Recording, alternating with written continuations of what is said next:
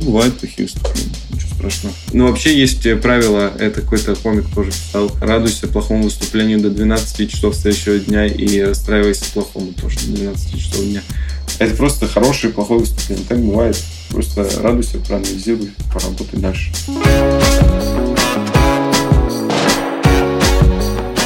Не бегайте в реанимации.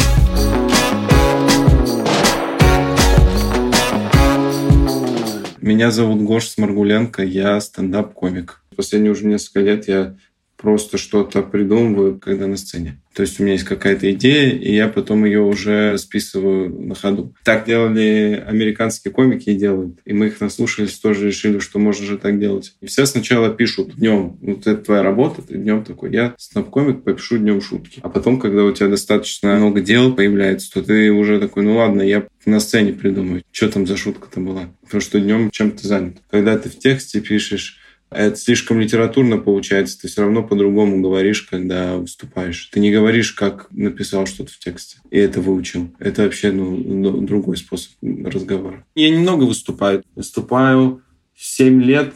Это еще вообще немного на самом деле. Хороший комик выступает лет 30, и через 30 лет у него появляется уже что понимание. Вот в этот момент уже готов нормально становиться знаменитым, потому что он уже никакой чуши не ляпнет, так скажу.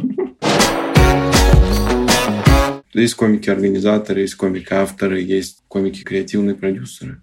Есть комики-монтажеры. Днем ты занимаешься какой-то работой рядом со стендапом или с комедией. Я вот авторской занимаюсь. Авторская работа, но она бывает вообще супер разная. То есть есть авторская работа, которая связана с какими-то шоу. Дети говорят, вот нам для шоу что-то нужно написать комедийное.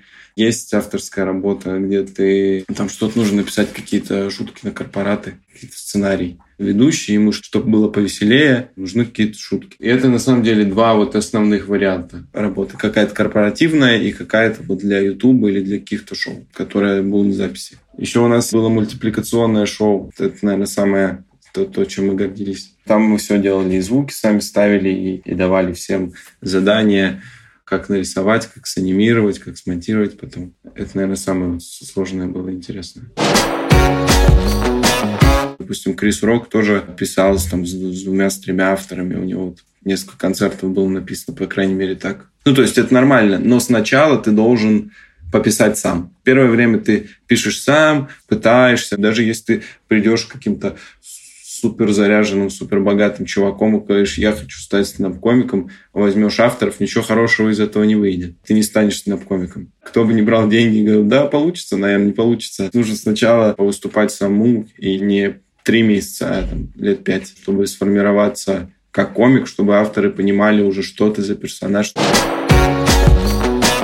Даже если ты говоришь про себя, то начинаешь говорить то, что думаешь, какие-то вещи лучше работают, какие-то черты характера в тебе. Там, если характеризовать комиков, можно их как-то разобрать по темам основным. Какие их темы их интересуют, какие лучше работают и так далее.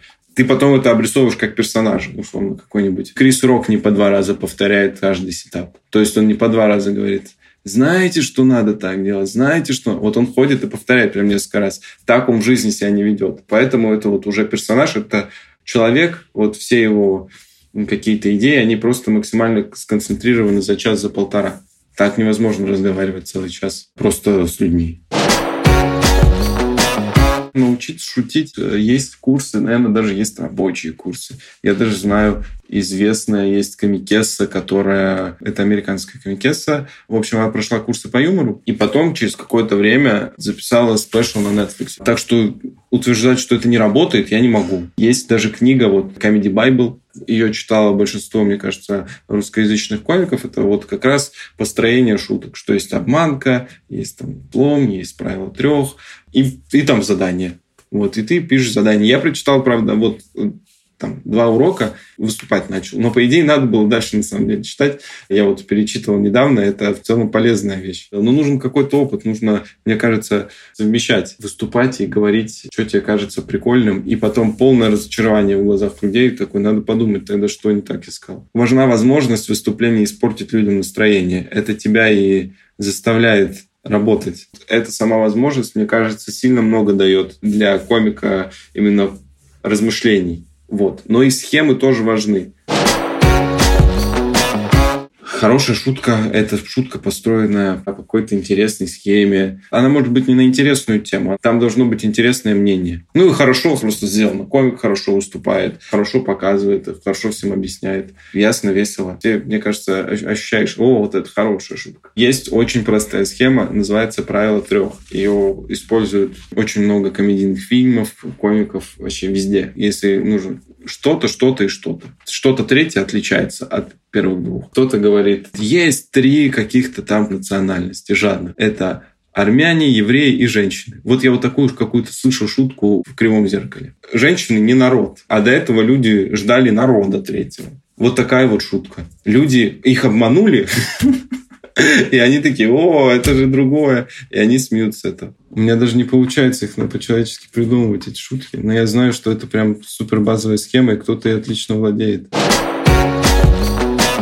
Я вот первые полгода очень хорошо выступал. Как так получилось? Я первые полгода, как начал выступать, я хорошо, у меня второе вот выступление уже было за деньги, а потом меня начали еще хвалить какие-то комики московские, на которых я ориентировался. Я такой, вот это да. А потом полгода я вообще ужасно выступал. Просто полгода после этого я выступал очень-очень плохо все время. И всегда каждое выступление ходил, и было, ужасно.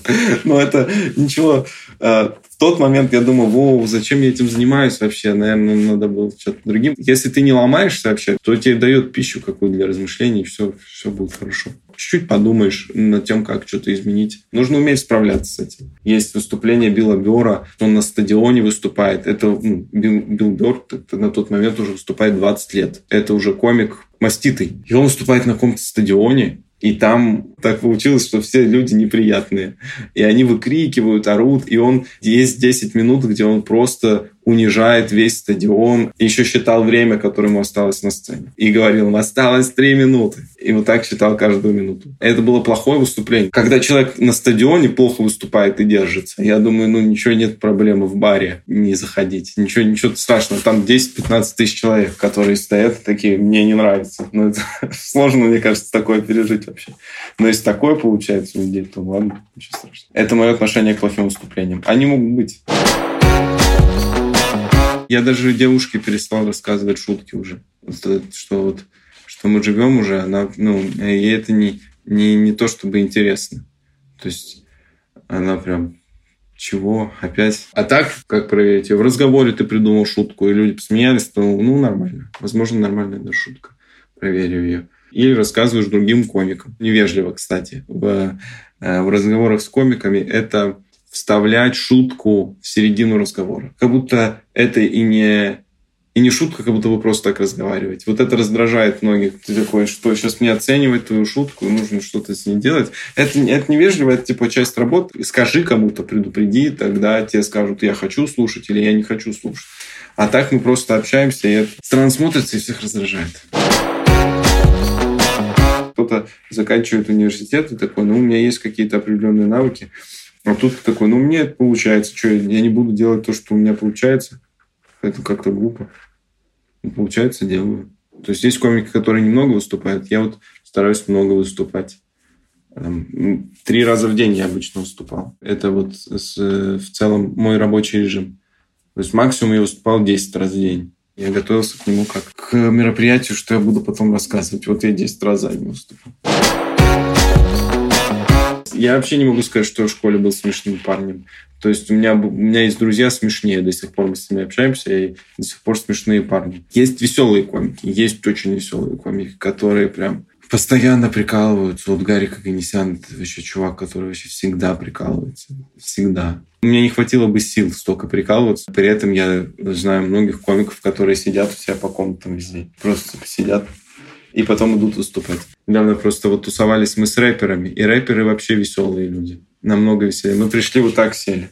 И сидели вот так три часа, потом сказали, ну все, парни, наверное, мы спать поедем. А, а чуваки что-то там и прыгали, и, что-то приготовили поесть, и пофотали, сняли какое-то видео в то время, как мы просто сидели. Чего я боюсь? О, ну я что-то, допустим, э, я вот э, не, не отрабатывал какие-то моменты. То есть у меня, допустим, никогда не было проблем с голосом. Есть комики, которые курят и потом кашляют с этого. И я, у, меня не, у меня не было никогда кашля. И я недавно вот э, столкнулся с тем, что мне захотелось кашлять, и я не знал, что делать с микрофоном. И я пытался отвернуться, но одновременно я не подумал, что надо убрать микрофон, и просто вот так микрофон кашлял. Это было супер тупо, я вот это проработал себе, что это нельзя так делать. Бывают какие-то большие выступления, когда вот я ответственнее отношусь к ним. Ну, ну, прям страха сцены большого уже у меня давненько не было. Просто потому что я выступаю на каких-то небольших площадках. Вот последний раз мы выступали человек на 200. Это вот э, за долгое время одна из самых таких больших площадок для меня была. Но я не скажу, что переживал. У меня было выступление записанное ну, по темам. Я знал порядок, что я хочу рассказать. Это я сделал для своего успокоения. Все равно ты типа, выходишь на сцену, какой-то легкий страх есть. Ты к нему привыкаешь. Есть люди с паническими атаками, у кого-то панические атаки на сцене, они все равно выступают. Э, просто мне сильно нравится выступать. Вот, поэтому я, э, наверное, и не пугаюсь. Не бегайте в реанимации.